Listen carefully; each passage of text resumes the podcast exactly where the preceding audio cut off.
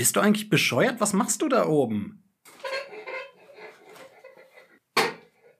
Ladies und Gentlemen, ich begrüße euch zu meiner neuen Show. Juhu!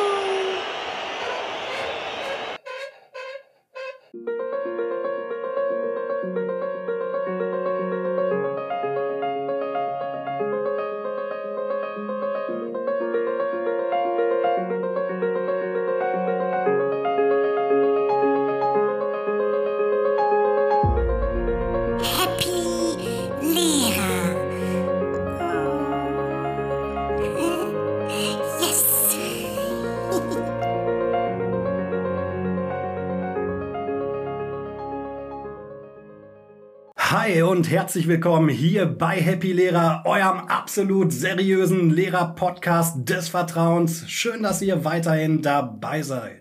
Viele von euch Zuhörerinnen haben sich gewünscht, dass wir mehr aus unserem Lehreralltag erzählen. Nichts lieber als das. Unsere Folge ist heute zweigeteilt. Im ersten Teil reflektieren wir unseren Darstellen- und Gestaltenabend, der in diesem Jahr bei uns am Nachmittag ausgeführt wurde. Da kommen wir dem Wunsch von euch also schon sehr gerne nach. Genauso spannend wird es aber auch im zweiten Teil der Episode, wo wir auf der Bühne bleiben. Die Bühne begegnet uns in Literatur, in Theater-AGs, im Fach Darstellen und Gestalten und auch in vielen anderen Fächern. Und wir beschäftigen uns heute mit der Frage, wie kriege ich meinen Schüler auf die Bühne? Ja, Stevie steckt leider noch mit im Zug fest und wird voraussichtlich erst in der kommenden Episode wieder dabei sein. Damit verschieben wir auch leider das angekündigte Thema Cornwall und bitten um Nachsicht und wünschen natürlich Stevie auch gute Besserung an dieser Stelle. Ja, für diese Folge mit dem thematischen Schwerpunkt des Schauspiels habe ich zwei absolute Profis aus unterschiedlichen Altersgruppen hier engagiert. Das ist einmal die Ann-Britta. Stell dich mal bitte vor. Ja, mein Name ist Ann-Britta. Ich bin 59 Jahre alt und bin Schauspielerin, Theaterregisseurin und Theaterpädagogin. Okay, genau. Deine Expertise nutzen wir natürlich gleich vor allem im zweiten Teil der Episode. Und dann ist heute auch zum ersten Mal eine Schülerin von uns zu Gast. Wer bist denn du? Ja, hallo, mein Name ist Lara, ich bin 18 Jahre alt und gehe auf eine Gesamtschule. Ähm, ich gehe in die Oberstufe, 11. Klasse und bin sehr froh, hier zu sein. Dankeschön. Ab auf die Bühne, unser DG-Tag. Juhu! Du bist ja auch heute hier nicht ohne Grund eingeladen, Lara, denn es ist so, dass ich dich lange Zeit als Lehrer für das Fach Darstellung und Gestalten begleitet habe. Das hat man dann als WPU-Fach bis Jahrgang 10 und ja, du hast dich danach auch entschieden, weiterhin dem Schauspiel und der Bühne weiterhin treu zu bleiben. Was bedeutet dir das, als Darstellerin denn auf der Bühne zu stehen?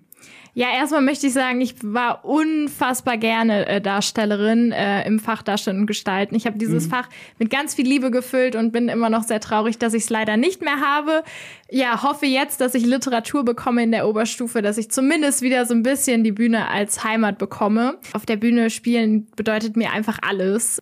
Ich stehe da total gerne und ja, spiele auch total gerne unterschiedliche Rollen. Ähm, ich schlüpfe gerne in andere Rollen und ja, begeistert sehr gerne das Publikum. Mhm, Das stimmt. Und du hast ja auch eine sehr talentierte Mutter, die ebenfalls gerne auf der Bühne steht. Liebe Grüße erstmal an der Stelle. Es ist ja auch immer schön, wenn junge Talente von ihren Eltern auch unterstützt werden. Das ist ja auch nicht selbstverständlich. Lara, wir reflektieren heute unseren DG-Tag. Du hast schon an einigen sowie auch an diesem teilgenommen. In diesem Jahr jetzt eher in der Technik, weil du schon zu alt warst. Ja, weil ich das Fach nicht mehr hatte, ne? Was ist denn der DG-Tag? ja, also erstmal ist es, äh, der DG-Tag nannte sich School on Stage. Und ich würde mal sagen, das sagt schon alles. Also wir haben an diesem Tag die DG-Kurse haben dort ja ihre Sachen präsentiert, die sie über das Jahr ähm, von Jahrgangsstufe 7 bis Jahrgangsstufe 10 eingeübt haben. Und es war einfach ein ganz, ganz toller Tag. Was bedeutet es denn als Schüler bei einem solchen Event auf der Bühne zu stehen? Du kannst dich hineinversetzen in die Rolle, als du damals selbst auf der Bühne standest. Ja, ich weiß noch, äh, wir waren alle sehr aufgeregt und ähm, die Schüler freuen sich einfach alle. Ne? Also es gibt natürlich auch welche, die sagen, oh, heute habe ich aber nicht so Lust, auf der Bühne zu stehen. Aber wenn so ein großes Ereignis ansteht, so eine Veranstaltung, wegen, die wegen Corona mehrmals verschoben wurde, dann haben, sind die alle ganz heiß auf die Bühne. Also die freuen sich alle riesig und das das hat man den Schülern auch am School on Stage Tag auf jeden Fall angesehen. Also, Herr Jacobi, jetzt habe ich auch mal eine Frage an Sie. Ähm, Sie haben ja das Projekt School on Stage so ein bisschen ins Leben gerufen. Und wie hat es Ihnen gefallen, dass trotz dieser ganzen unklaren Verhältnisse dieses Projekt doch stattgefunden hat? Ja, gut. Also ich sag mal, ich war in erster Linie, glaube ich, erstmal stolz, dass so viele Schüler zum ersten Mal ohne große Angst auf der Bühne stehen zu sehen. Die Bereitschaft der Schüler war wirklich absolut phänomenal. Wir hatten wirklich den ganzen Morgen, du kannst es bestätigen, du warst dabei, ja. gemeinsam mit der Technik geübt und die Schüler haben äh, zudem ihre Pausen geopfert, um sich schön zu machen, um sich gegenseitig zu schminken um äh, doch noch irgendwie ein Ausdruck stärkeres Oberteil von zu Hause zu organisieren. Es war wirklich äh, ja einfach schön zu sehen, äh, wie viel dieser Auftritt den Schülern einfach auch bedeutet hat. Ne? Und ich sag mal, für uns als Fachschaft war es sicherlich auch ein tolles Gefühl. Also keine Frage. Also es ist, äh, das Problem war halt von Anfang an, in welchem Ausmaß ist diese Veranstaltung möglich und wer darf alles kommen? Und am Ende, ja, mussten wir dann eine Entscheidung treffen. Und wir haben uns dann in diesem Jahr dazu entschieden, dass wir in diesem Jahr ja, unsere Performances nur leider den Künstlerklassen gegenseitig vorstellen, ohne Eltern und ohne Öffentlichkeit. Aber dafür hatten wir zumindest früh diese Planungssicherheit, dass dieses Vorhaben auch trotz der Pandemie möglich ist. Und das macht mich natürlich schon sehr zufrieden, gar keine Frage. Aber wie hat dir denn eigentlich so der DG-Tag jetzt äh, gefallen? Jetzt äh, übernehme ich mal wieder das Ruder. Also mir hat der DG-Tag einfach unfassbar gut gefallen.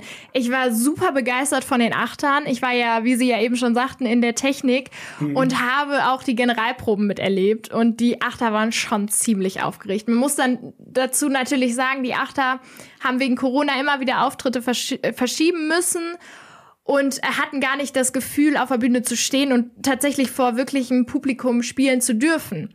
Und deshalb war die Aufregung natürlich am allergrößten und ähm, der Auftritt war legendär von denen. Also wirklich, ich war so stolz, wie so eine Mama, wirklich. ähm, ich habe die ja so ein bisschen, ja, begleitet auch so ein bisschen. Ich habe denen äh, beim Schminken geholfen, ich habe denen Mut zugesprochen, ich habe denen noch Tipps gegeben, wie sie noch besser werden können. Und ähm, die waren auch alle sehr dankbar und haben sich so gefreut. Das war so süß zu sehen, wirklich. Mhm. Ja, hey Jakobi, welche Performance hat Ihnen denn am besten gefallen? Und wie fanden Sie den DG-Tag? Ja gut, als Lehrer zu sagen, was einem am besten gefallen hat, ist immer eine sehr, sehr schwierige Frage.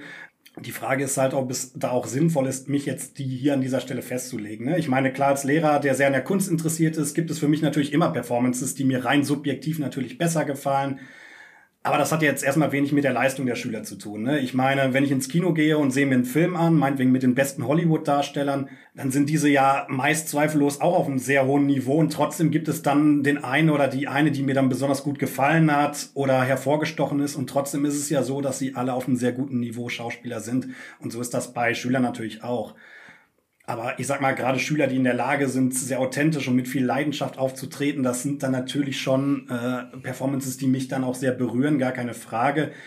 Aber man darf halt auch nicht vergessen, dass die Schwerpunkte ganz unterschiedlich waren. Ne? Ich sag mal, die Siebener und Achter waren zum allerersten Mal auf der Bühne und da empfinde ich jetzt nicht so das Gefühl von, okay, ihr wart die Besten, sondern eher so von, ja, Wahnsinn und cool, dass ihr euch getraut habt, zum ersten Mal auf die Bühne zu gehen und wie toll und mutig ihr einfach wart. Ne? Da denkt man gar nicht so in den Kategorien. Und es ist natürlich klar, dass die Zehner durch ihr Potenzial schon etwas weiter und natürlich auch irgendwo besser waren. Das kann man natürlich schon so sagen, aber man sollte das vor Schülern halt nicht so direkt kommunizieren. Und vor allem für jeden Akteur, finde ich, ist es immer wichtig, in unserem Beruf wertschätzende Worte finden. Und das fand ich in diesem Jahr besonders toll. Das haben die Schüler sogar untereinander dieses Jahr sehr gut hinbekommen. Da musste ich gar nicht so viel sagen. Ja, das fand ich zum Beispiel auch ganz cool. Also wir haben nachher noch so eine Fragerunde quasi gemacht, wo dann die Schüler noch ein paar Fragen stellen konnten, wie es so gefallen hat. Die Moderatoren haben auch sehr gut performt, also wirklich war echt begeistert. Mhm. Und äh, man hat diese, diesen Teamgeist untereinander, obwohl die schon älter sind, hat man total gespürt. Und das verbindet natürlich auch. Und das ist halt DG. Mhm. Lara, lass uns mal ein wenig träumen und um die Zukunft schauen. Der perfekte DG-Abend. Wie wird der aussehen? Boah, schwierig. Also erstmal ganz viel Publikum. Oh, also wir brauchen ganz viel Applaus. Dann unsere DG-Schüler natürlich, die ganz tolle Performances machen. Wir brauchen natürlich die Technik AG, wo natürlich ich auch drin bin. Ich möchte natürlich auch auf der Bühne stehen, also auch ah, okay. irgendeine Rolle haben. Aber ähm, ja, vielleicht noch ein bisschen Presse, dass wir auch so ein bisschen unsere Schule promoten können an dem Tag oder auch unsere Schüler so ein bisschen in Szene setzen. Ja. Sind wir ja gar nicht so weit von entfernt. Ne? Wie kriege ich Schüler auf die Bühne? Juhu! Los, rauf da! Ja, Ann-Britta, schön, dass wir uns jetzt endlich mal sprechen dürfen. Wir haben schon einige Mails geschrieben, aber heute reicht es zum Glück auch mal für ein richtiges Gespräch. Ja, toll. Ich freue mich auch. Du hast dich gerade zwar schon kurz vorgestellt, aber ich würde gern zu Beginn genau auf deine berufliche Laufbahn eingehen. Erklär mal so deine berufliche Karriere. Die ist ja doch durchaus sehr vielfältig und hat sehr viele ja, Sprünge, genau. Abzweigungen, Sprünge. Also angefangen habe ich, da war ich noch gar keine Schauspielerin.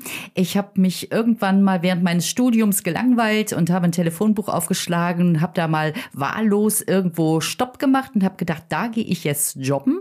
Und das war ein Kindertheater. Das lag bei mir auch glücklicherweise in Hamburg damals um die Ecke. Mhm. Bin ich hingefahren, habe ich mich vorgestellt und bin genommen worden. Und das war der Einstieg, ja, erstmal als Assistentin. Mhm. Ich bin dann auch nach drei Tagen gefragt worden, ob ich da bleiben wollte. Und das wollte ich. Und ich wollte auch nicht weiter studieren erstmal. Nein, weil ich das Theater wirklich viel, viel spannender fand. Und dann bin ich halt über das äh, ja, Kennenlernen von allem hinter der Bühne äh, selber zum Schauspiel gekommen, habe dann viel später die Schauspielschule besucht und ähm, bin jetzt inzwischen tätig als sowohl als Schauspielerin als auch als Regisseurin. Mhm arbeite mit ganz unterschiedlichen Gruppen zusammen, ähm, sowohl, sage ich mal, mit, ja, im Moment sogar mit ganz kleinen Kindern. Ich bin in einer Kita, das ist ganz süß. Oh. Ja, es ist eine echte Herausforderung. Dann bin ich äh, schon seit 13 Jahren bin ich in der Marienschule, einer wunderbaren Grundschule bei uns äh, in Paderborn an der Universität liegend und dann habe ich natürlich 13 Jahre, das war so mein Herzstück, mein junges Ensemble, mein Jugendtheater geleitet, was jetzt dann äh, im letzten Jahr überging in das Youth on Stage. Und das waren dann schon die wirklich ähm, erwachsenen Jugendlichen, die aber bei mir früher auch gespielt haben und die einfach gesagt haben, wir wollen weiterspielen. Und das fand ich ganz toll. Ja, und dann arbeite ich natürlich auch noch mit Schauspielern zusammen und stehe halt auch selber auf der Bühne. Und trotzdem habe ich so ein bisschen herausgehört, dass dir die Arbeit mit Jugendlichen oder jungen Menschen auch besonders am Herzen liegt. Und das ist natürlich besonders toll für unsere Folge. Äh, die Lara kennst du ja auch, die hier gerade neben dir sitzt. Äh, wie hast du die denn kennengelernt? In welchem Rahmen? Ja, auch über ein ja, ein, ein Kulturrucksack-Projekt, das richtete sich damals an 10- bis 14-Jährige. Und Lara, ich glaube, du warst schon 15, kann ja, das genau. sein? Ich war die Älteste und ich wurde tatsächlich vor der Tür als Betreuerin abgestempelt von irgendeiner Mutter, die mir dann ihr Kind gab und sagte, so, hier, bitte. Und ich, äh, ja, ich wollte eigentlich mitmachen. Ja, und du hast dann beides gemacht. Das fand ich ganz großartig. Du hast äh, wirklich ganz toll auf der Bühne. Und äh, ich hatte bei dir immer das Gefühl, du bist so ein Stück weit meine Assistenz, äh, du bist so die Mama für alle. Und ähm, das war für uns eine riesige Bereicherung. Und dann bist du ja auch später zu uns ins Use on Stage damals schon gekommen und äh, bist eingesprungen. Und auch da war ich wieder super glücklich, dass du mit uns an Bord warst. Das war damals los der kleinen Träume. Stimmt. Und ich war so froh, als du mir geschrieben hast, dass du Hilfe brauchst. Und ich dachte mir, ich lasse hier alles liegen und stehen und komm nach Paderborn und helfe Britta, weil ich hatte da so Lust drauf. Und es war ein Riesenerfolg. Lara, wir an unserer Schule haben lange Zeit mit dir gearbeitet. Stevie und ich waren im letzten Jahr der Sekundarstufe 1 auch nochmal deine Darstellung Gestaltenlehrer. War das für dich so der nächste Schritt, so der Öffentlichkeit zu zeigen, alles klar, ich traue mich auch außerhalb von Schule auf die Bühne? Ja, also äh, stimmt, sie waren meine Lehrer. Ich habe es gerade voll vergessen. Also auch Stevie. Verdrängt. Ja, ja. Nein, auf jeden Fall. Also DG ist so ein großer Meilenstein in meinem Leben, der mir ja den Weg zur Bühne eröffnet hat und mir so ein bisschen diese ganzen Tipps und Tricks an die Hand gegeben hat. Ja, ich sag mal, Theater gibt es ja schon wirklich mehrere tausend Jahre. Lara, du bist noch sehr jung. So jung war ich in der Tat, auch wenn du es mir nicht glaubst, auch schon mal. Und ich kann mich noch sehr gut dran erinnern, ähm, dass nicht alle meiner Freunde das Schauspielern damals so cool fanden, wenn ich ehrlich bin. Wie finden das denn deine Freunde? Ist das noch cool heutzutage auf der Bühne zu stehen?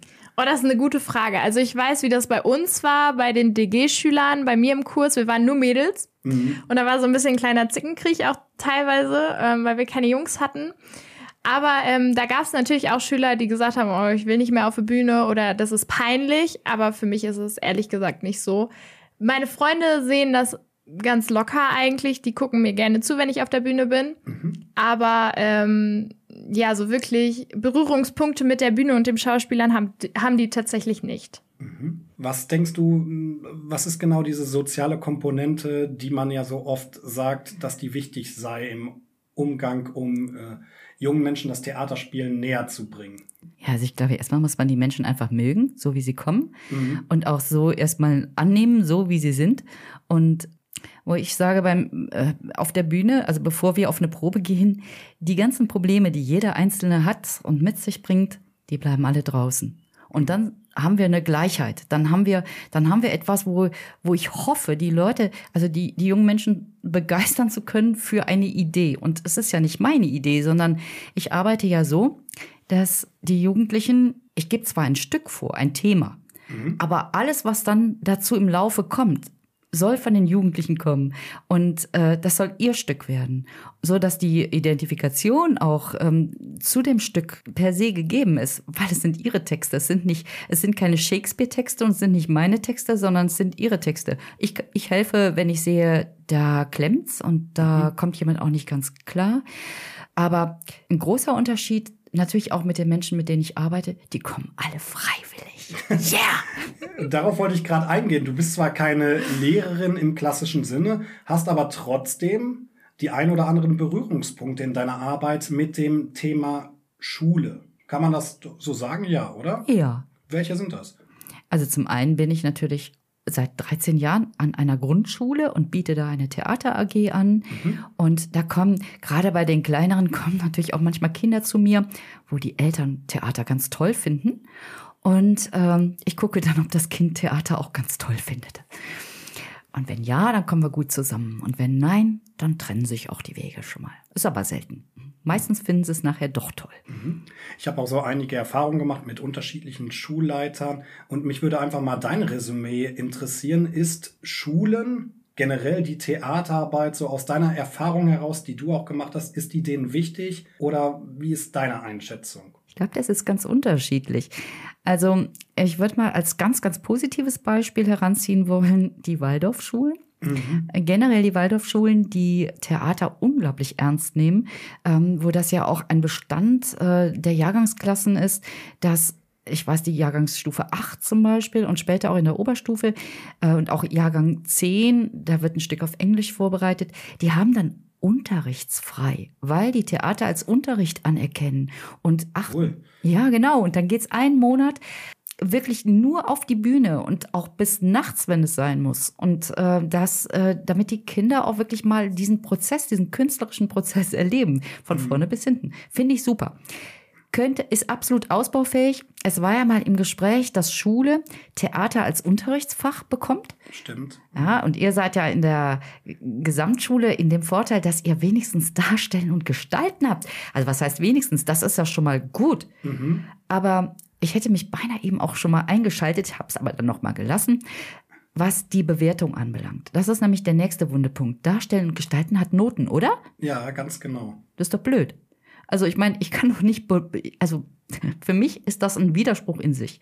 Wenn jemand auf die Bühne geht und sich traut, da zu spielen, mhm. ich bringe schon den, also ich versuche schon den Kleinen zu erklären, hört auf zu bewerten, sondern erklärt, versucht mal zu erklären, was ist spannend, was der gerade macht oder was ist, wo seid ihr abgedriftet mit den Gedanken?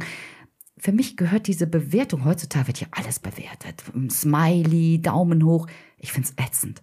Und ich versuche wirklich beim Theater mehr so ranzugehen. Was, was ist denn da? Was wird denn da ge- gezeigt eigentlich? Und bitte keine Noten dafür, dass einer vielleicht nicht laut genug schreit oder seine Stimme, äh, wofür gibt's Noten? Ja, das stimmt. Die äh, Kriterien innerhalb einer Schule, was diese Arbeit auf der Bühne angeht, sind ähm, für jemanden, der sich mit dem Schauspiel sehr intensiv beschäftigt, vielleicht nicht immer ganz nachvollziehbar. Trotz allem haben wir halt diesen Widerspruch in einem Schulsystem, dass es natürlich um Kompetenzen geht, die wir weiter vermitteln müssen. Aber ich bin schon ganz Ihrer Meinung, dass es unheimlich erstmal sehr subjektiv ist. Erstens die Bewertung und zweitens natürlich auch nicht zielführend ist, unbedingt einen Schüler zu motivieren, weil der die Motivation erstmal eine ganz andere sein sollte, auf die Bühne zu gehen. Jetzt hatten wir ja gerade schon über das Fach Darstellung und Gestalten gesprochen. Das ist ja in den letzten Jahren durch diese Fokussierung des Gesamtschulsystems auch ein bisschen mehr so in den Fokus der, ja, der Betrachtung geraten, was mich mal so als Unterrichtender interessieren würde. Nimmst du das eigentlich wahr, Unterschiede, dass es jetzt Schüler gibt, die auf Theatergrundlagen aufbauen können oder ist das eigentlich egal? Nein, ich nehme das schon wahr, wenn jemand zu mir kommt, der so. Woran merkst du das? Jetzt nehme ich nochmal Lara als Beispiel. Lara, Ja, entschuldige. gerne, ist ja da. ähm, was, weil Lara mir sofort aufgefiel, auffiel und äh, das war natürlich diese unglaubliche Offenheit und auch Neugierde und das ist für mich etwas, das kann man auch, ich weiß, man kann das, wenn man öfter auf der Bühne war, bekommt man eigentlich diese Neugierde, oder? Ja, das stimmt. Vor allen Dingen habe ich das so gemerkt, ich kam ja aus dem Fach Darstellen und Gestalten und welche waren dabei, die zum allerersten Mal auf der Bühne standen und du merktest sofort, okay, ich weiß, wo ich, sag ich mal, langlaufen muss, wo meine Gehwege sozusagen sind. Und die waren halt komplett neu. Die, für, den, für die war das Neuland. Und das war schon krass zu sehen. Also, was DG so alles erreichen kann, Ist ja tatsächlich. schön, dass du was gelernt hast. Ja, und vielleicht der, der äh, andere Punkt ist auch äh, das Vertrauen, was jemand hat und auch, ich sage mal, zu sich selber.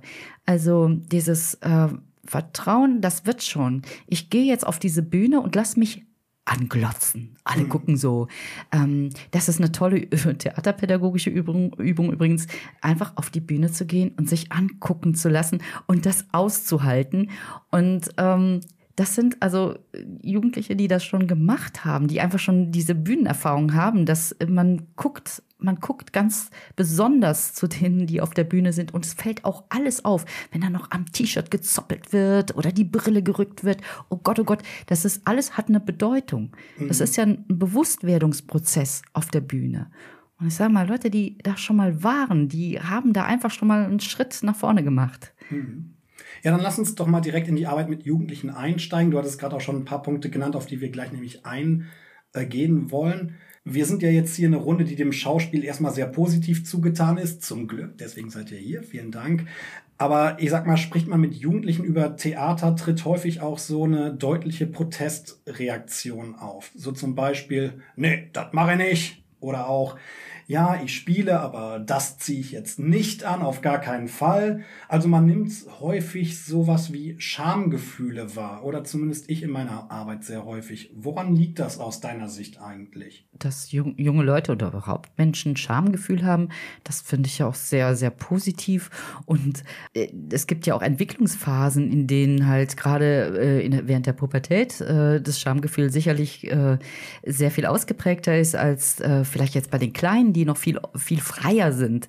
Ähm, auch gerade was äh, das Erleben von Sexualität anbelangt oder was, äh, äh, wenn zwei, wenn, wenn die Geschlechter aufeinandertreffen und Gott, jetzt soll der Junge das Mädchen küssen und ähm, wie macht man das? Wie, wie blöd bin ich, wenn ich das jetzt mache? Also Schamgefühl ist, ist erstmal, finde ich, gut und dann zu gucken, warum hat er das und was will ich mit der Szene? Also ich gehe auf Schamgefühl natürlich ein und versuche dann, also wie gesagt, ein Bewusstwerdungsprozess, den Jugendlichen, den jungen Leuten klarzumachen, es ist bei euch vielleicht, könnte es sein, dass ihr deshalb das nicht wollt. Also wenn, wenn Jugendliche sagen, das zum Beispiel, das ziehe ich nicht an, das ist mir zu freizügig. Mm, Dass ich dann auch überlege, warum will ich denn, dass er das anzieht? Und wenn ich das klar machen kann, warum ich das will, dann glaube ich, kann ich auch jemanden überzeugen. Aber wenn ich das einfach nur als Regisseur auch vielleicht denke, ach, sieht ja einfach knallig aus, das ist doof. Und ich, ich überlege mir immer, warum hat der Jugendliche, hat er vielleicht noch nicht so ein Vertrauen zu sich? Oder ist es einfach auch, dass er recht hat und es ist blöd, wenn er damit rumläuft? Also ich glaube, ich äh, sehe diese neue Erfahrung des im Mittelpunkt Stehens, das kommt bei vielen Jugendlichen heutzutage leider sehr negativ an, denn viele kennen Erfahrungen davon, dass sie gefilmt werden, wenn sie etwas Besonderes machen, von ihren Eltern, dass ständig Fotos gemacht werden, äh, dass dies dann veröffentlicht wird. Und äh, Jugendliche kennen das dann natürlich auch von Momenten, wo man sich dann auch darüber lustig macht. Ne?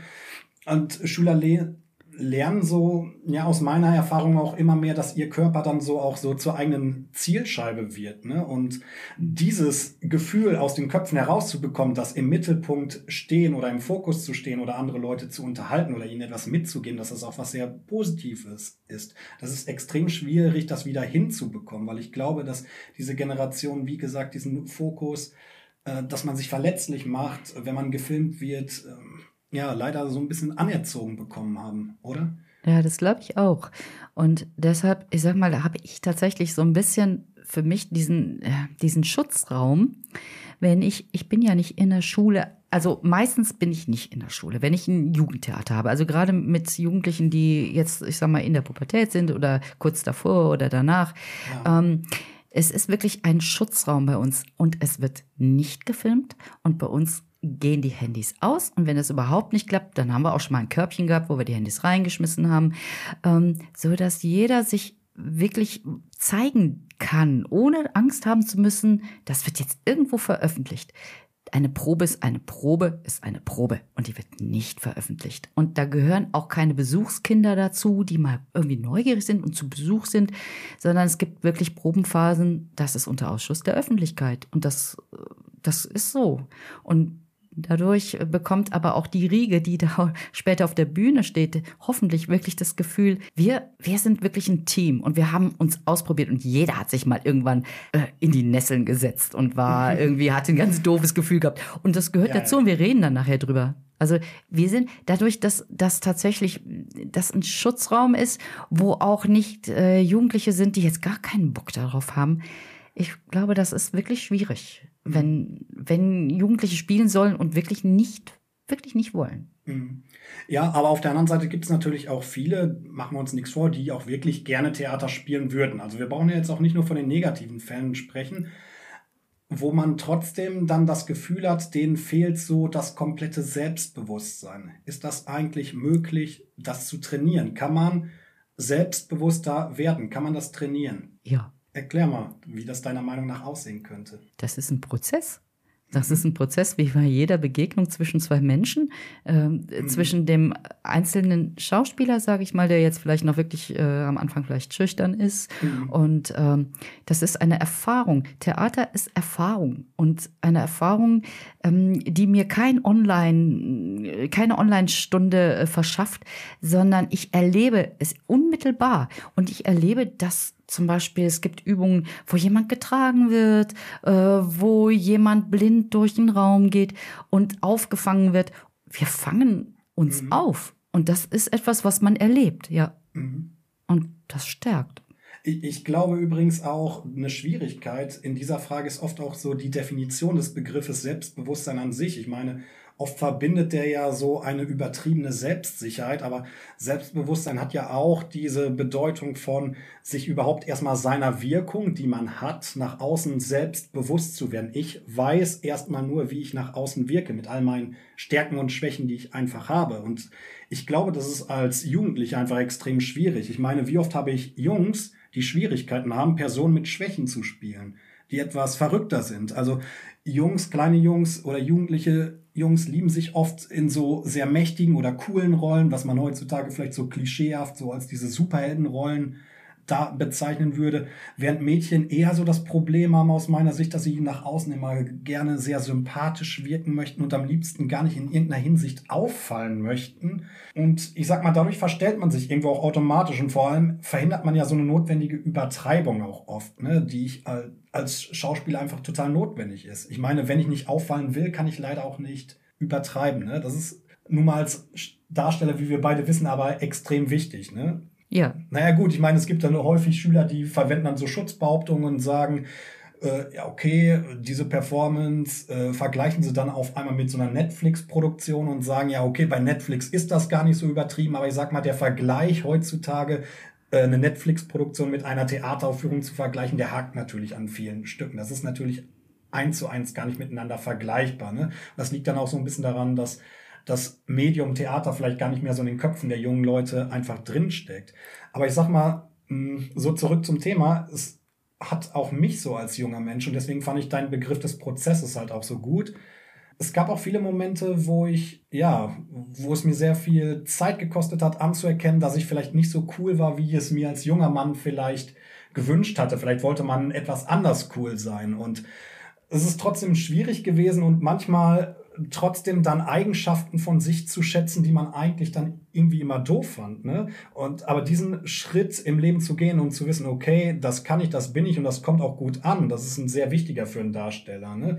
Zu erkennen, es gibt vielleicht auch Eigenschaften von mir, die kommen gar nicht negativ an, sondern die sind eigentlich recht positiv. Ist so meine Sicht. Ne? Ich meine, ich kann zum Beispiel auch Eigenschaften sehr gut spielen, hm, die, für die man sich vielleicht so vorher so ein bisschen geschämt hätte. Ich liebe es zum Beispiel, unsichere Charaktere zu spielen, auch nervöse oder Spießertum oder auch absolute Freakiness ab und zu mal. Ne?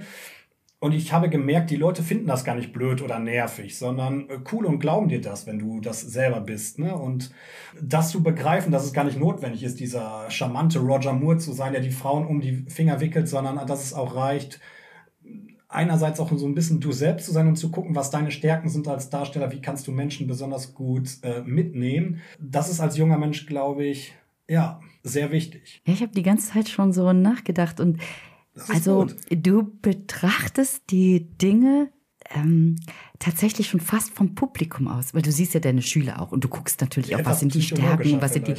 genau. Und ich, für mich persönlich ist eigentlich wichtiger, was erleben die in dem Moment? Mhm. Was ist denn das Innenleben? Und wenn wir mal die ganze Außenwirksamkeit mal einfach weglassen und gucken, ähm, es gibt so eine schöne Übung, da, ich weiß nicht, Lara, ob wir die gemacht haben, Langeweile da müssen sich einfach, da passiert gar nichts. Also da passiert, da passiert jede Menge. Da, das geht manchmal über zwei Stunden, dass eben jeder irgendwo rumliegt oder macht, was er will und sich langweilt. Und da geht es um das innere Gefühl der Langeweile. Und es gibt kaum was, was so spannend ist zu gucken, wie sich junge Menschen langweilen. Weil da passiert ganz viel. Das sind Prozesse, auch die aber von innen passieren und irgendwann sieht man was und dann sieht man den Mensch. Und für mich ist es immer in dem Moment, wo ich einen Mensch erkenne, ob das ein Held ist, ob der, das sind so Klischee, ne? Ich, ich bin schüchtern oder ich bin, das auch ist ein Klischee. Mhm. Ähm, und es geht eigentlich darum, um diese inneren Facetten wach zu kriegen. Und wenn ich das schaffe, dann ist mir das so egal, ob ich jetzt gerade auch als Macho rüberkomme, kann ich auch mal ganz reizvoll sein.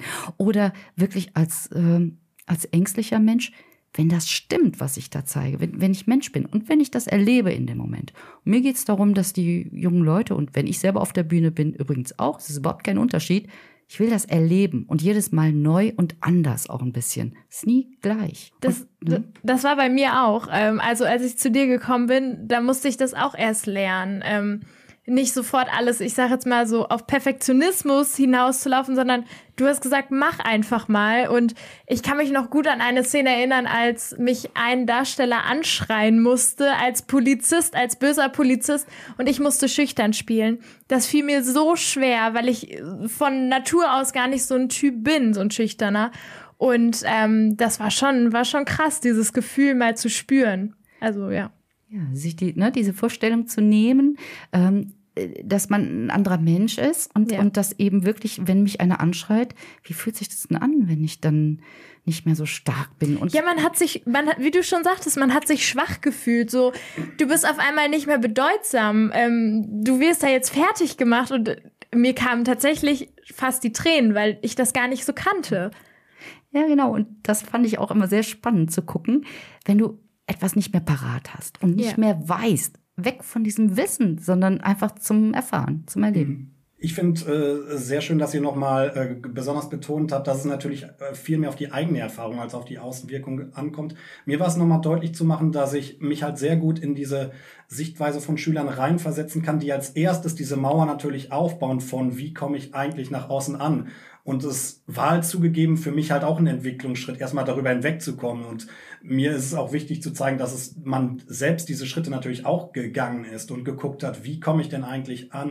Und das ist ja auch ein Entwicklungsschritt, den man als Mensch vollziehen muss, nicht nur als Schauspieler, dass man halt nicht nur darauf achtet, wie wird man von außen wahrgenommen, sondern auch, äh, ja, was gibt das Leben mir mit? Was macht mir eigentlich äh, Spaß? Ne? Ich finde übrigens ein weiterer Punkt, der äh, ebenso noch erschwerend hinzukommt, ist dieses Thema Lachen.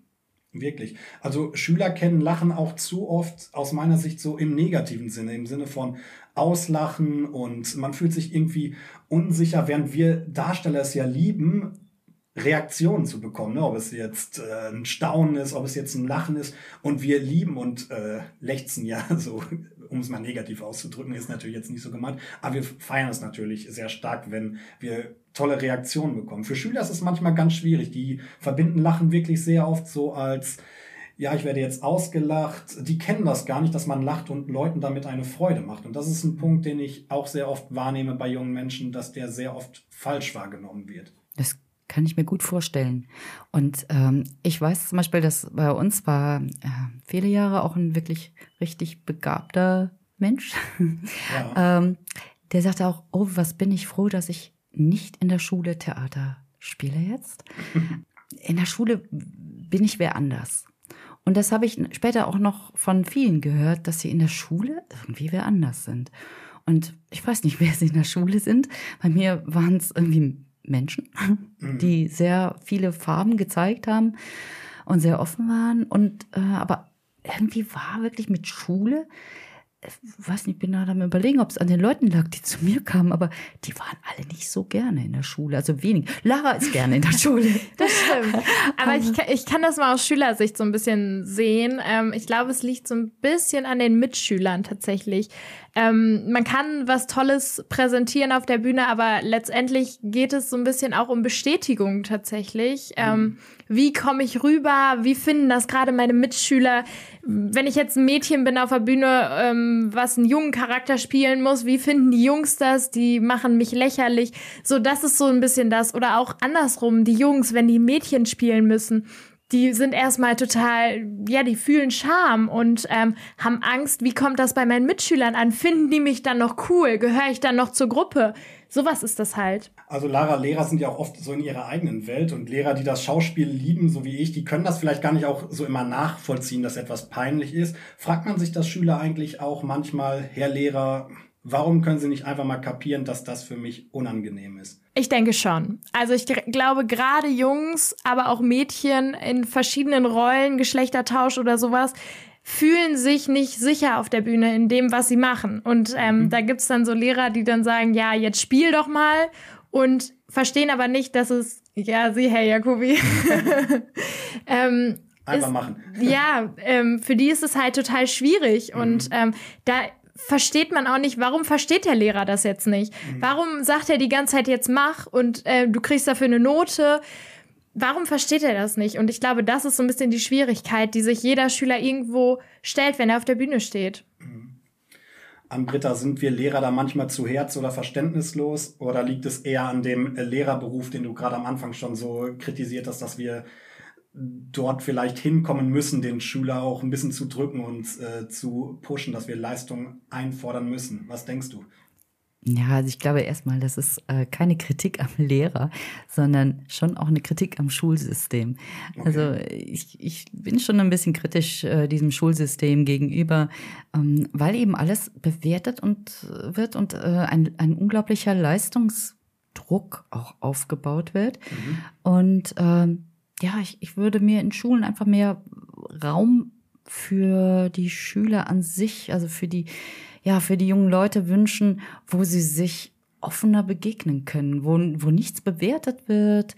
Und ich weiß auch nicht, ob es in, in deutschen Schulen äh, nur so ist. Also ich weiß nur, dass meine Tochter in Frankreich war und ganz andere Erfahrungen mitgebracht hat. Aber das kann natürlich auch individuell an Schulen liegen. Ich weiß es nicht. Dafür bin ich nicht genug in Schulen verhaftet. Mhm. Ah, glaubst du, dass eine Gesellschaft, die etwas weniger auf Druck aufbaut, meinetwegen jetzt auch im Schulsystem, dass die effektiver wäre? Ja. Das beweisen ja auch Schulen wie Montessori, die Laborschule in Bielefeld, Denn das finde ich halt ein bisschen fatal, dass die sehr, sehr positive Erfahrungen machen, aber die öffentlichen Schulen da eigentlich wenig von lernen. Also da ist wenig Lernbereitschaft. Am Britta, ein ist natürlich auch das, was sich jeder von uns Darstellern immer wünscht, dass die Räume und die Säle gefüllt sind. Bei Jugendlichen fällt sich das allerdings auch immer häufig anders. Es ist häufig nach dem Motto, ja, ja, ich will ja spielen, aber nicht vor denen da. Und was ist, wenn der kommt? Und das widerspricht dann in unserer Arbeit dann sehr häufig so, zum Beispiel meinen persönlichen Wünschen, die, wo ich mir dann, mich dann freue, dass viele kommen oder auch im Zweifel von der Schulleitung, die sich dann natürlich eine tolle Publicity einfach erwünschen.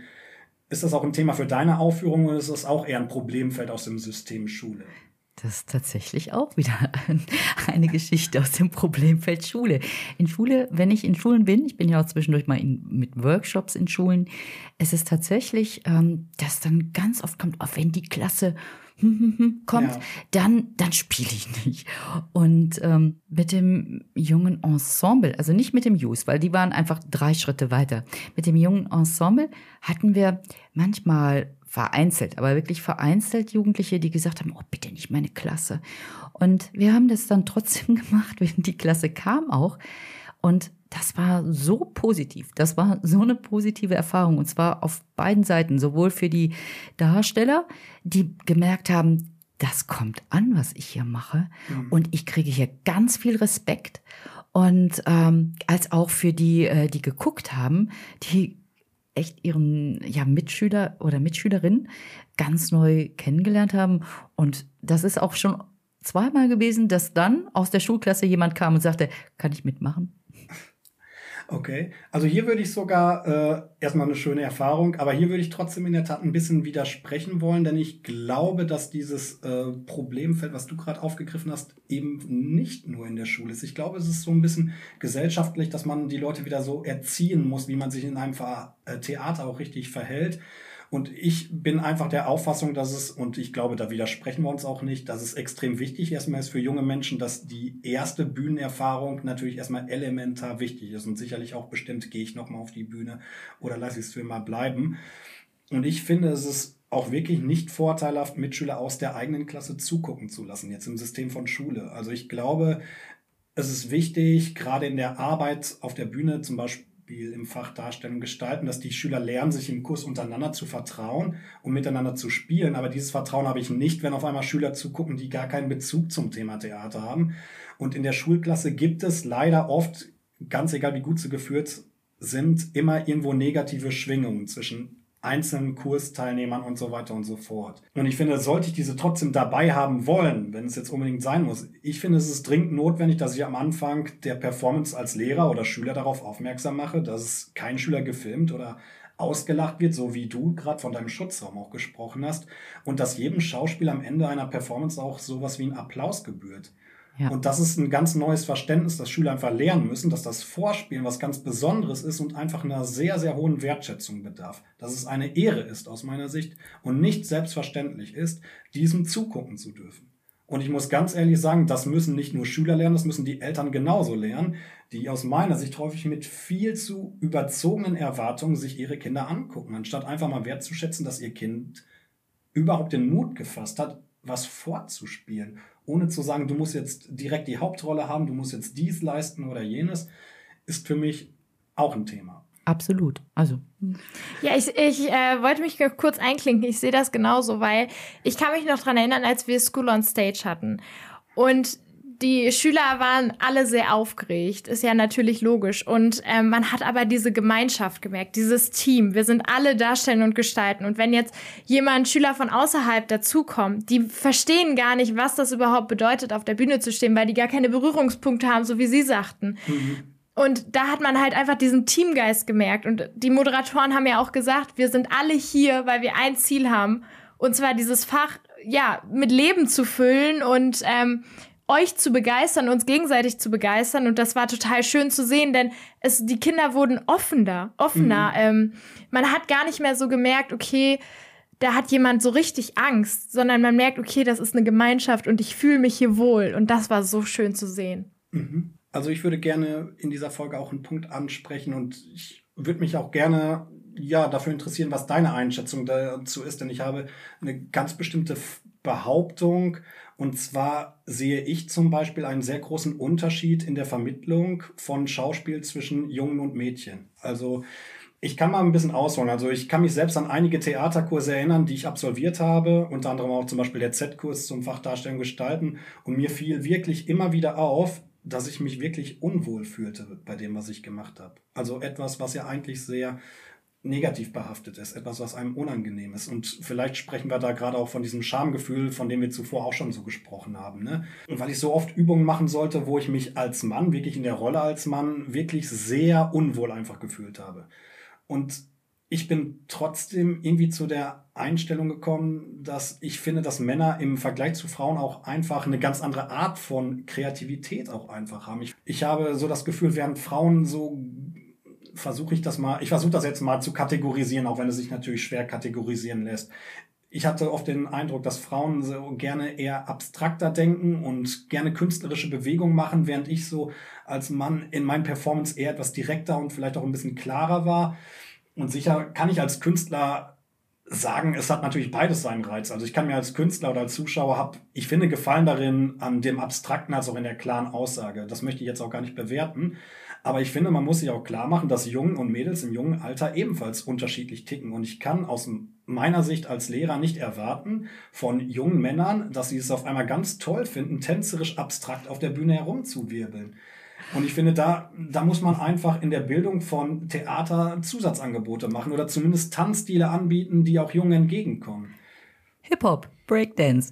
Es ist ja auch vielleicht daraus mit entstanden. Also, ja. ich kann das sehr unterstreichen, was du da sagst. Ich habe vor kurz bevor Corona ausbrach, ähm, habe ich ein Versuchsprojekt gemacht mit ähm, auch mit meiner Marienschule. Ja. Ähm, da habe ich Jungs und Mädchen getrennt für ein gleiches, für ein Projekt und es ging darum, dass sie in Not waren. Beides gab eine Insel, äh, auf der lebten die Mädchen und eine Insel, da lebten die Jungs. Mhm. Und genau das, was du gerade da ansprichst, das war so witzig. Also wie die Jungs sich gerettet haben aus Katastrophen und wie die Mädchen sich gerettet haben. Ähm, die Jungsgeschichte war wirklich, ich ich habe sie sehr gemocht. Also die haben genau handwerklich erklärt, wie man ein Floß baut. Die haben das dann versucht ah. zu bauen. Die haben sich genau ähm, Klebstoff aus den Blättern äh, für äh, äh ja, um dieses Floß zum Halten zu bringen. Also das war ganz dezidiert. Die Mädchen also da gab es eine Prinzessin und da gab es, da gab es eine klare Hierarchie, aber dann ging es ganz in die Abstraktion auch. Ja. Ähm, auch das waren ganz andere Gefahren, denen sie ausgesetzt waren. Und es war sehr fantastisch, was die Mädchen gemacht haben. Und ich werte das nicht. Das war aber ein ganz anderer Ansatz. Und klasse war, als die beiden dann aufeinander zukamen, also dass die Geschichte ging auch so, dass die Jungs das besser fanden, was die Mädchen gemacht haben und die Mädchen fanden das besser, was die Jungs gemacht haben. Und das fand ich toll. Die Erfahrung mache ich auch häufiger.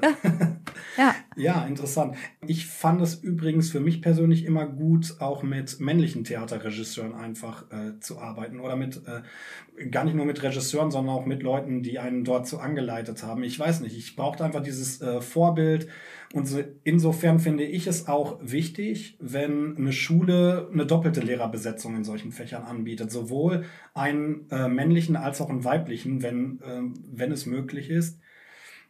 Ja, Super. Ist in, ist in künstlerischen Fächern natürlich nicht immer ganz einfach, aber an unserer Schule gibt es lustigerweise mehr männliche Darstellung gestalten Kollegen. Das ist interessant, denn ist interessant. sonst sind ja wirklich oft die Frauen, die da einen Drang zu haben. Das ist genau wie bei der Bewerbung an Schauspielschulen. Es sind viel mehr Mädchen, die dahin wollen als Jungs. Ja. Und ich fand nur immer die Jungs, die ich kenne, die das gemacht haben, diesen Weg, tolle Jungs. Ah, okay. Ja, im äh, Fach Darstellung gestalten, jetzt sprechen wir nochmal über Schule, äh, wurde uns empfohlen, das Fach ähm, nicht zu so einem therapeutischen Ansatz zu machen. Ja? Also man sollte jetzt also nicht einem Kind, das sehr schüchtern ist, dieses Fach überstülpen und sagen, ja, keine Ahnung, hier mach das mal, dann wirst du bestimmt offener. Wie stehst du dazu als äh, Person, die sehr viel Erfahrung mit Theater gemacht hat?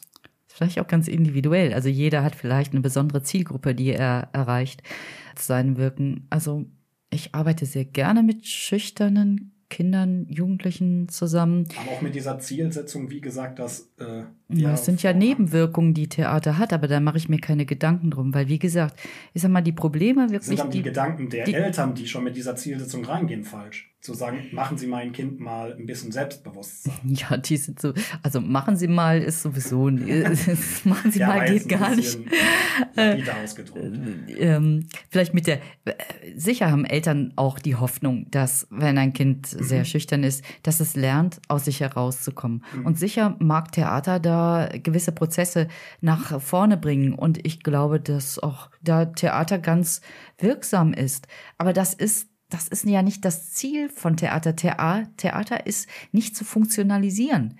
Und äh, wenn jemand ähm, schüchtern ist und sich auf der Bühne plötzlich traut und wohlfühlt, ist das wunderbar. Und es gibt, es gibt ganz viele Beispiele aus meiner Berufserfahrung, äh, dass äh, Kinder, die äh, sehr schüchtern sind, wirklich sich plötzlich auf der Bühne was trauen. Und das ist ein wunderschöner Prozess, auch schön zu beobachten. Aber es gibt sicherlich auch Kinder, die, ähm, die dann sagen, nein, die Bühne ist nichts für mich. Ich möchte das nicht.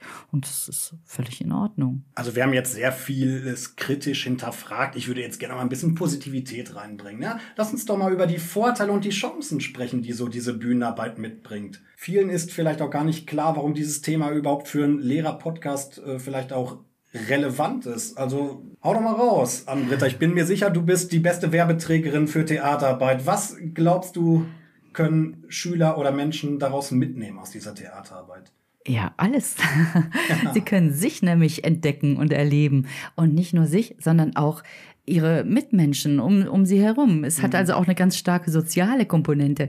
Also wenn ich in einem, im Ensemble mich wohlfühle, aufgehoben fühle, andere wirklich kennenlerne, wie ich sie sonst nie erlebe. Sagen mir übrigens auch Lehrer ganz oft, dass sie ihre Schüler überhaupt nicht wiedererkennen. Ja, finde ich toll.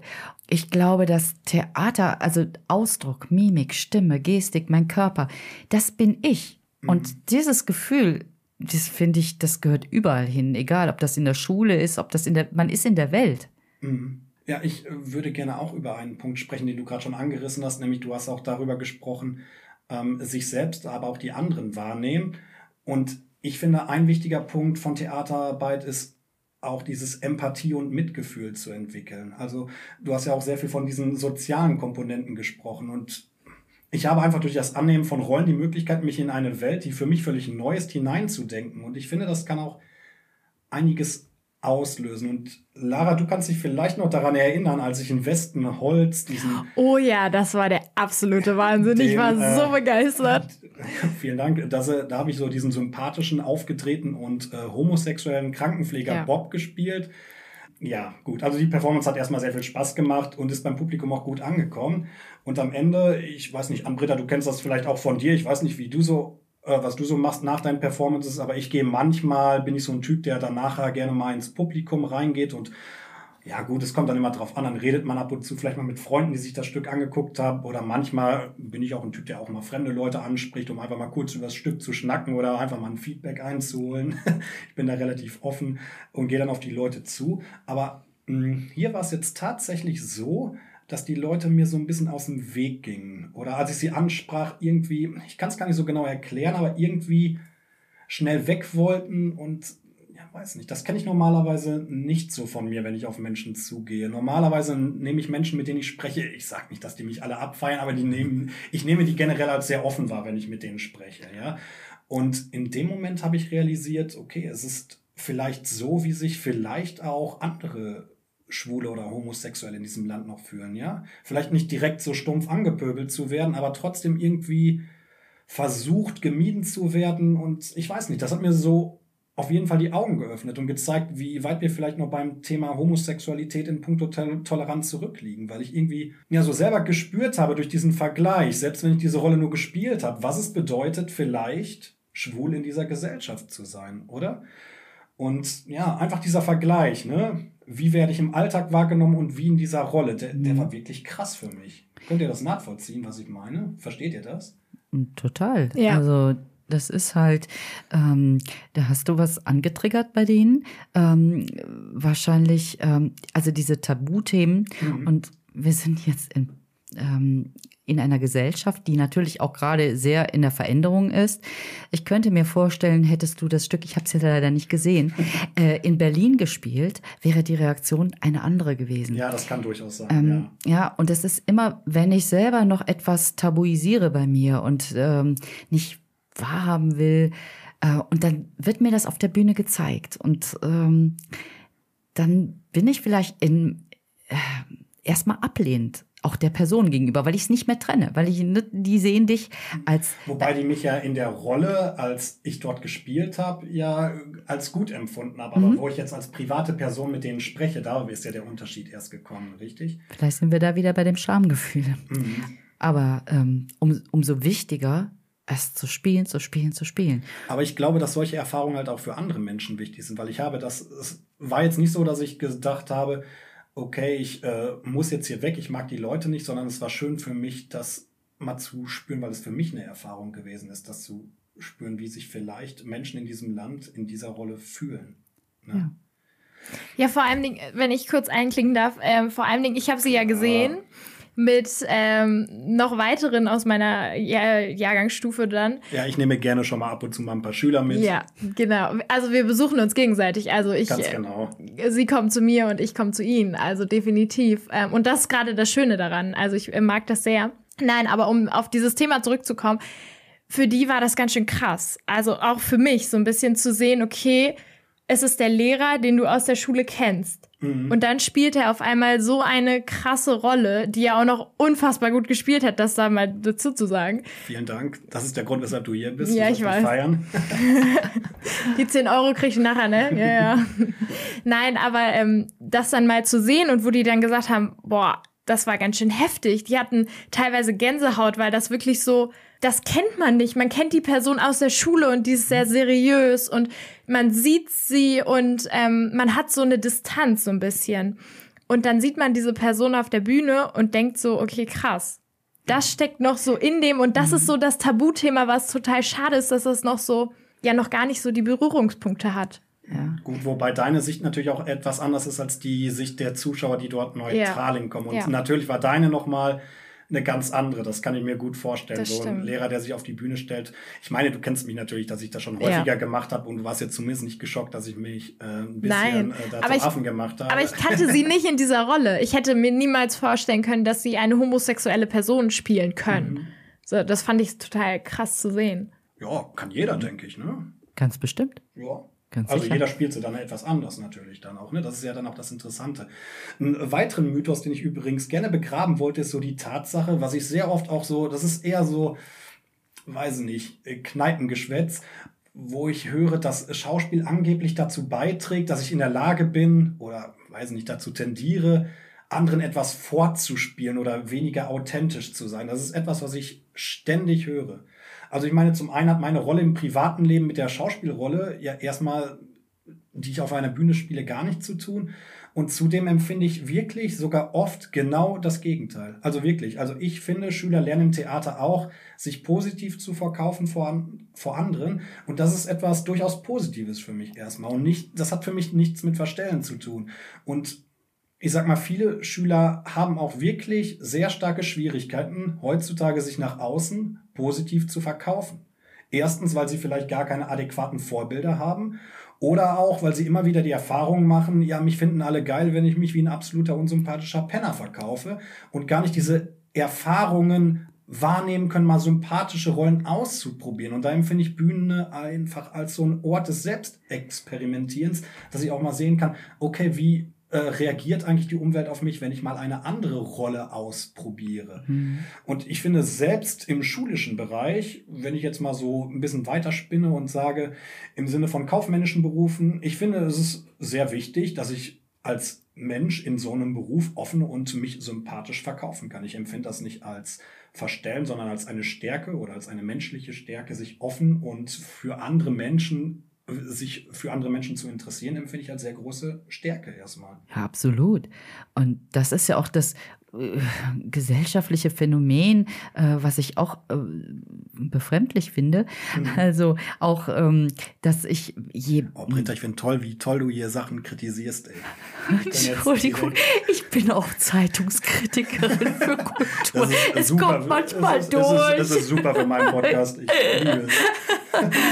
ja, aber es ist wirklich so, je mehr ich irgendwie so entweder Machismen nach außen lasse oder äh, mich irgendwie eklig verhalte, klasse, kriege ich meine Likes, ähm, keine Ahnung. Und so Sympathieträger, die werden oft überhaupt nicht mehr wahrgenommen, habe ich so den Eindruck. Und das finde ich ganz schrecklich.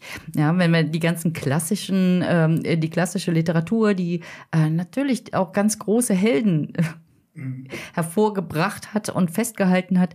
Mm, das sind doch auch tolle Rollen. Und vor allen Dingen, ja. ähm, ich weiß nicht, vielleicht jetzt hoffe ich ein bisschen durch Corona. Das kann ja auch mal ein positiver Nebeneffekt sein, dass man sich doch noch mal auf gewisse Werte besinnt mhm. äh, und auch, dass es ein Miteinander, dass man Sehnsucht mal wieder kriegt ähm, nach positiven Emotionen und ähm, nach Nähe. Einfach ja, man möchte gemocht werden, man möchte doch wem nahe sein. Und das wäre natürlich schön, wenn das auch in der Schule ginge. Mhm. Ohne dass man sich dann gleich lächerlich gemacht fühlt. Ja, ganz genau, dass man dafür verurteilt wird. Mhm. Anbritta, wir nähern uns der Endfrage unseres Podcasts. Wie kriege ich Schüler denn nun auf die Bühne? Ja, also ich glaube, dass das wirklich, das hat ganz viel mit, mit Sympathie, mit Vertrauen zu tun, ja. dass man den Schülern auch das Vertrauen schenkt, dass sie wiederum auch in dich jetzt Vertrauen setzen können. Oder dass in sie, dich natürlich. Oder in mich, na klar, dass sie sich nicht verraten fühlen, dass sie sich ernst genommen fühlen, dass sie mhm. sich angenommen fühlen und dass ähm, dieses, ähm, diese manchmal, weiß ich, manchmal so, dass es wirklich ohne Häme von sich geht, was da passiert. Mhm. Und wirklich, dass man gemeinsam mit den Schülern einen Schutzraum errichtet. Und das geht nur gemeinsam, denn die, es gibt ja auch gewisse Regeln und die muss, die müssen von allen kommen. Die kann ich nicht von außen aufsetzen. Gerade mhm. nicht, wenn ich wenn ich möchte, dass sie sich öffnen. Da wären wir schon wieder bei den Schwierigkeiten, die wir im Schulsystem haben, ne? bei den Regeln, die von außen kommen. Ach, das habe ich jetzt diesmal nicht gesagt. aber gedacht. Ich äh, finde aber, ähm, dass dieser Punkt, den du auch bezüglich der Authentizität ansprichst, ne? dass es das sehr viel auch mit der Persönlichkeit zu tun hat. Den finde ich auch sehr wichtig. Also ich finde, dass es wichtig ist, äh, und jetzt spreche ich mal, weil es ja auch ein Lehrer-Podcast ist, über meine Rolle als Lehrer. Ich finde, dass es wichtig ist als Lehrer, dass du in der Lage bist, äh, ja, diese Lust darauf zu versprühen, ne? dass du Lust darauf hast, Theater zu spielen. Und ich finde es auch für mich persönlich sehr wichtig, sich nicht immer allzu ernst nehmen und dass man vielleicht auch Theater, theaterpraktische Übungen mitmacht. Das ist auch ein sehr großer Vorteil. Und wenn ich irgendwie in der Lage bin, so meinen Schülern zu verklickern, dass Schauspielern macht Spaß und dass ich selber in der Lage bin, mich im Zweifel auch zum Affen zu machen und zu übertreiben und ich selber diese, diese Scham, die ich ja selber auch habe vor den Schülern, dass ich die ablegen kann, zu übertreiben und zu spielen, dann bin ich natürlich auch ein authentisches Vorbild. Ne? Und das ist ja das, was wir gerade schon festgestellt haben, das ist das, was am schwierigsten ist für Schüler. Ne? Oder für Menschen generell, nicht nur für Schüler, diese Scham erstmal abzulegen. Und das dauert halt auch sehr, sehr, sehr viel Zeit. Da müssen wir uns auch nichts vormachen. Ne? Und ja, wir brauchen eine langanhaltende, gute, aber auch und das ist übrigens für mich auch ein Punkt, aber auch eine sehr disziplinierte Grundatmosphäre im Unterricht. Also ich finde, das kommt auch immer noch so ein bisschen zu kurz, dass man immer sagt, ja, ich habe immer das Gefühl, wenn Leute manchmal über äh, Theater sprechen, sprech, äh, habe ich immer so die Vorstellung von irgendeinem so chaotischen Karnevalsverein, wo alles lustig ist, aber das ist es halt auch nicht. Also ich sehe, dass Theater auch sehr viel mit Disziplin zu tun hat, sehr viel mit Arbeit und in einem Verein, wo jeder tut, was er will, dort wird man auf der Bühne nicht weit kommen. Und ich denke, diese Erfahrung hast du auch gemacht. Wenn man zielstrebig sein will, dann muss man äh, sich schon an bestimmte Regeln auch halten. Aber du hast gerade auch selber gesagt, dass die halt nicht von außen definiert sein sollten. Genau. Denn die, die legt man zusammen fest, weil jeder äh, hat ja auch dieses Recht auf diese Freiheit auf der Bühne. Und die mhm. geht nur, wenn ich, wenn ich ganz, wie du sagst, diszipliniert arbeite, um diese Freiheit wirklich auch genießen zu können. Und die, dass da nicht immer einer dazwischen schießt, sondern dass man mhm. wirklich entdeckt, äh, ich kann in der Rolle ganz viel, aber dafür braucht es wirklich Disziplin. Ja. Lara, was hat dich denn besonders so motiviert, ständig auf die Bühne zu gehen? Und was glaubst du, was hilft jungen Menschen? Und die Frage ist, ist für dich bestimmt schon eine Herausforderung, weil du hast wahrscheinlich nicht sehr viel gebraucht, um die Motivation zu bekommen, auf die äh, Bühne zu gehen. Für dich war es ja von Anfang an schon klar. Was denkst du denn, wenn du jetzt junge äh, Menschen anleiten würdest, was wäre, ja, was ja, würde helfen? ja, also ähm, für mich war von vornherein klar, als ich gehört habe, es gibt Darstellungen und Gestalten, dass ich auf jeden Fall da reingehe. Obwohl ich vorher noch gar nicht so viel mit Theater irgendwie am Hut hatte, dachte ich mir, okay, ich bin eine offene Person, ich habe da Bock drauf, was Kreatives zu machen, warum nicht? Und bin dann da so ja reingekommen und ähm, habe auch relativ schnell gemerkt, dass es mir liegt tatsächlich und dass ich total gerne auf der Bühne bin. Und was mich so ein bisschen angespornt hat, war das Publikum, diese Bestätigung, der Applaus, mhm. dieses dieses Feiern, was die Leute machen und also dass, auch die Außenwirkung. Ja, dass du für deine Arbeit, wo du, sag ich mal, Wochen für geübt hast für deine Rolle, dass du da Anerkennung für bekommst und dass die Leute das toll finden, was du machst. Mhm. Das fand ich so krass. Ich hätte schon gedacht, ich wäre hier mit zwei Damen vollkommen überfordert gewesen. Nein. Aber gut, ich danke Nein. euch für das Gespräch. Ich finde, ihr habt das äh, ganz toll gemacht. Geschenke? Oh, ich liebe Geschenke. Mensch, ist schon heute Weihnachten. Heute gibt's gleich zwei Geschenke. Lara, was hast du uns mitgebracht und warum? Also ich habe ein Foto mitgebracht, das äh, verbinde ich tatsächlich mit Britta, denn das ist das allererste Stück, ähm, ist darauf zu sehen, ähm, wo ich mit meinem guten Kollegen Barisch ähm, eine Szene spiele. Ich habe beim Los der kleinen Träume bei Britta mitgemacht, äh, wie eben schon erwähnt, ähm, bin dort eingesprungen und durfte ein ganz verrücktes, buntes Mädchen spielen und ähm, habe mich da sehr drüber gefreut. Sie war Fridays for Future für die Natur, ähm, total kunterbunte Kleidung an. Und Barisch hat in dieser Szene ähm, mich angeschrien. Er war der böse Polizist und ich war auf den Philippinen ähm, und überall war Müll. Und der Polizist dachte irgendwann, das war ich. Und ich habe mich, ich musste mich so aufregen und ähm, Barisch hat aber so auf mich eingehämmert, sage ich mal, wortwörtlich. Er hat mich so fertig gemacht, dass ich so schüchtern gespielt habe.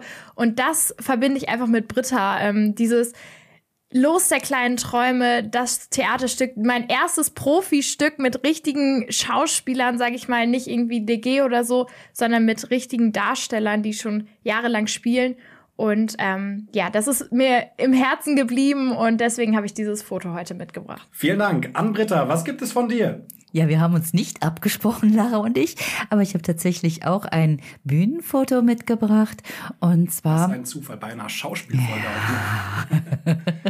aber es ist ähm, vor allen Dingen geht's äh, darum, also darauf ist bin ich als Pippi Langstrumpf zu sehen, gemeinsam mit meinem Mann, der Musiker ist und aus Panama, Panama gebürtig kommt. Und das ist ein Stück, was wir demnächst auch auf, äh, aufführen werden in Winkhausen. Aber das, das Bedeutsame ist gar nicht das, das Bühnendasein, äh, sondern die Pippi Langstrumpf. Die Pippi Langstrumpf war, als ich noch ganz klein war, war das meine Leitfigur. Die Anarchie pur. Also ich habe Pippi Langstrumpf wirklich geliebt und gelebt. Und ich finde es halt so schön, wenn ich jetzt das Foto sehe. Ich bin ja jetzt nicht mehr die jüngste Pippi. Ähm, und das ist mir so egal. Und das ist so schön. Deshalb mag ich das so, weil ich finde, es ist mhm. egal, wie alt man ist. Ähm, wenn man, wenn man innerlich das so spürt und auch diese Freiheit, die die Pippi hat. Und die möchte ich auch mir immer bewahren. Ich danke mhm. euch. Es hat mir sehr viel Spaß gemacht. Heute mal ein bisschen weniger Beamte am Start. Das war eine ganz positive Abwechslung für diesen Podcast. Wie war es für euch? Super war das. Ich habe mich wirklich hier sehr geehrt gefühlt, dass ich eingeladen worden bin und ähm, ja, wünsche diesem Podcast auch einfach, dass er gehört wird und auch generell diese ganze Reihe einfach weiter so läuft. Hat nämlich sehr viel Spaß gemacht mit dir. Dank. Danke. Ja, mir hat's auch riesengroßen Spaß gemacht. Es war total cool zu sehen, wie locker wir alle sind. Also so in, diese, in dieser Atmosphäre und wie cool wir Gespräche führen können. Und ich fühle mich auch sehr geehrt, hier zu sein als erste Schülerin. Also das ist schon äh, Premiere. Und ich äh, wollte noch meine Lehrer grüßen. Ah, okay. Ja, hau raus. Äh, ja, ich äh, grüße auf jeden Fall Mr. Formular. Ähm, dann grüße ich Mr also Stevie, der leider krank Stevie ist. Train, ja, genau. genau, Stevie Train, wo ich auch Riesenfan von bin, also das mal dazu gesagt. Ja, ich, du würdest dir das Fan-Shirt natürlich direkt kaufen. Ja, klar, sofort. Also, ähm, ja, und natürlich alle anderen Lehrer, die mich als Schülerin haben. okay. Ja, wann können wir euch zwei denn mal wieder auf der Bühne sehen? Mich auf der Bühne ähm, ist in Winkhausen als Pippi Langstrumpf am 26. Juni. Juni. Und ähm, aber vorher in einem Stück Die Häutung. Da geht es um die Nazi-Zeit und um die Flüchtlingskrise. Das ist mir selber ein sehr wichtiges Stück. Da stehe ich auch mit ähm, Marius Meschede, meinem lieben Kollegen auf der Bühne, der Schöne im, Grüße. mache ich, äh, der im jungen Ensemble viele Jahre gespielt hat, dann zur Schauspielschule nach Köln gegangen ist und jetzt machen wir zusammen das Theater Exil und natürlich mit meinem lieben Mann René Madrid. Und da sind wir im Stadtmuseum am 2. Juni um 19 Uhr und am 9. und am 10. Juni im Ausweichquartier der Kulturwerkstatt in Paderborn. Ja, mich wird man jetzt, glaube ich, so schnell gar nicht mehr auf der Bühne sehen, ähm, weil ich das halt in der Oberstufe nicht habe. Ich hoffe jetzt aufs nächste Jahr, auf die Q1. Da bekomme ich nämlich Literatur, habe ich extra gewählt. Ähm, und hoffe, dass wir irgendwann mal wieder auf die Bühne gehen, weil so langsam roste ich auch ein, würde ich mal sagen. Ähm, ja, Ja, ich denke, dass ich dieses Jahr auch endlich wieder auftreten kann. Das ist natürlich auch durch Corona immer eine schwierige Sache und ich bin natürlich auch mehr im Laienspieltheater unterwegs. Dann werde ich bei meinem treuen Verein aus Ferl auf der Bühne stehen. Wenn ich mehr weiß, sage ich euch natürlich gerne Bescheid. Ja, wir steuern so langsam den Ferien entgegen und damit dem Abschluss meiner Zehner. Deswegen wird die kommende Folge ganz im Zeichen meiner loyalen Schüler stehen. Dazu ein toller Gast und ein tolles Thema. Zeit, sich zu verabschieden. ja äh, vielen Dank fürs Zuhören. Ja, das möchte ich genauso sagen. Vielen Dank und macht weiter ganz viel Theater in Ja. jeder Facette. Definitiv. Danke, bis bald. Euer Simon.